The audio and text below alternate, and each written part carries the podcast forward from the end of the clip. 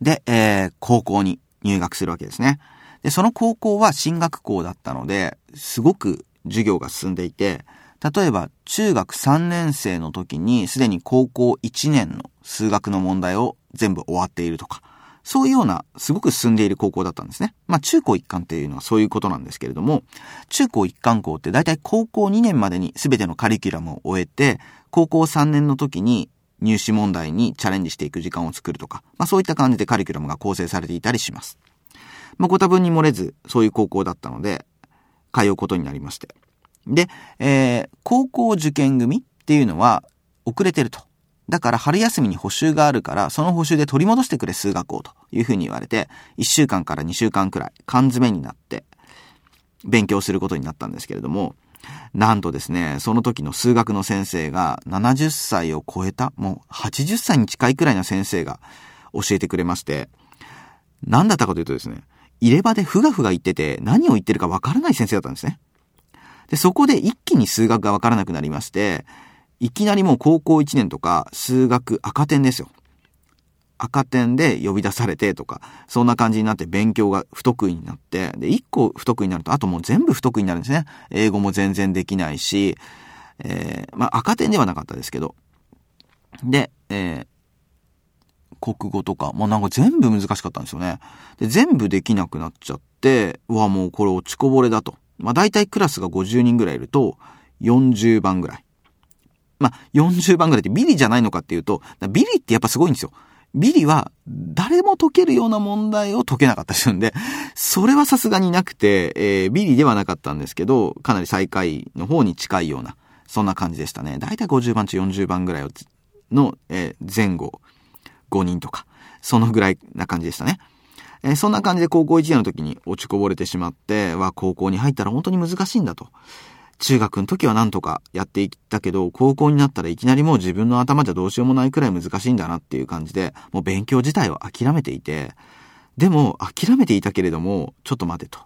まだ時間はある。まだ俺高1じゃないかと。高2高3で逆転できるかもしれない。で、やっぱり、モテたいと。モテるためには慶応大学に行けばモテるんだというふうに安直に考えまして、やっぱり慶応大学に行くという、なんか、慶応大学に行きたいというよりもモテたいというだけだったんですけど、えー、慶応大学に行きたいというふうに思ったんですね。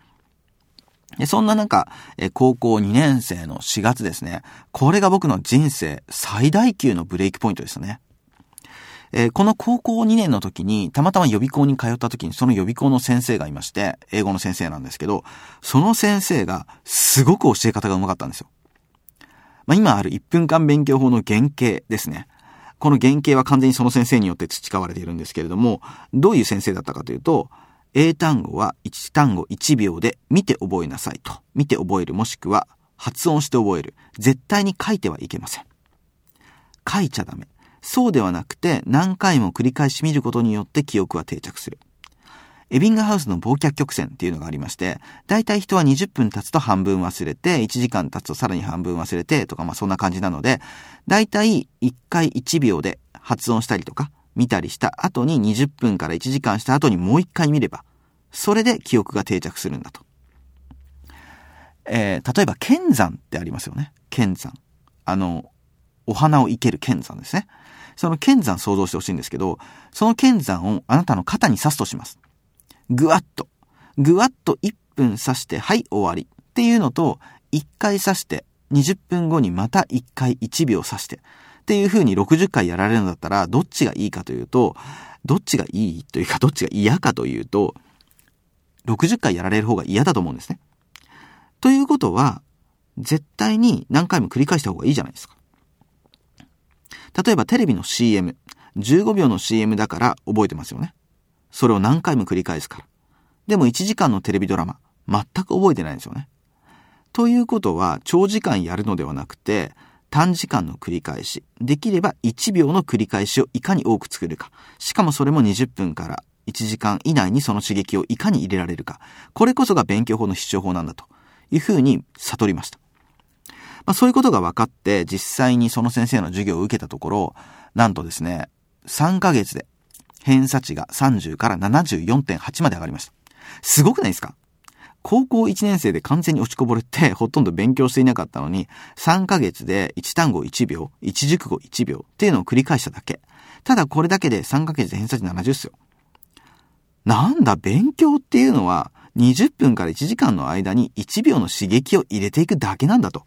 これ結論です。今でも皆さんに結論としてお伝えしていますが、これが結論なんです、勉強の。勉強って何ですか？って言われたら、20分から1時間に1秒の刺激を入れることです。これだけです。これだけですごく成績が上がりまして、それで、えー、それを世界史にも応用してみようというふうに思って世界史の勉強を始めたら、これまた3ヶ月で偏差値30から70ぐらいまで行きまして、これすごいですよね。はい。なので、これが鉄板のやり方なんですね。で、えなぜ日本史ではなく世界史だったのかというと、世界史って見て覚えたりとか発音して覚えたりすることができそうだったんですよ。日本史だとやっぱり漢字で書かなきゃいけないとかがあったと思うので、漢字を書くよりは、あの、目で見た方がいいかなというので、世界史を選びました。まあ今となってはそんなに大差なかったかなとは思うんですけれども、まあだからこれを聞いて、やっぱり私は世界史にしますとかそういうことは言わないでいただきたいんですけど、まあどっちでもいいと思います。で、そんなやり方をしていたら、すごく成績が上がってきまして、で、結局高校3年生になったら、えー、慶応大学模試で僕全国で1位を取ったんですね。慶応模試で全国1位ってすごくないですか？自分で言うのもなんですけど。でも僕負けるはずがないと思ったんですよね。その時1日20長文とか読んでましたし、慶応早稲田の過去問を見ても知らない単語は5個以下というくらいにめちゃめちゃ勉強ができるようになってました。まあ1秒で全部ができるようになるとそのくらいにはあっさりいくんですよね。で、そんな感じですごく成績が上がって、っていう感じになったんですけど、ここでまた悲劇が起きるんですね。えー、忘れもしません。大学じゃないや、高校3年の12月ぐらいですね。二浪生からすごい人気になったんですよ。二浪生が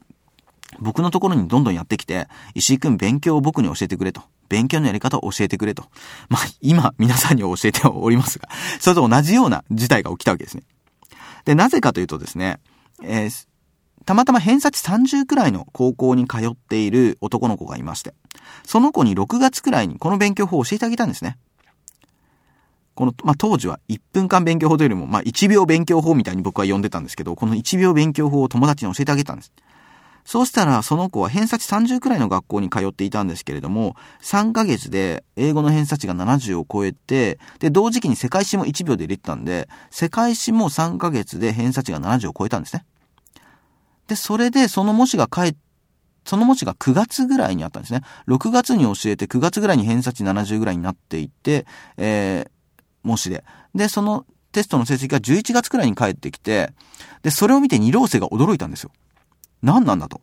お前は偏差値30だと思っていたのに、偏差値70になっている。なぜなんだと。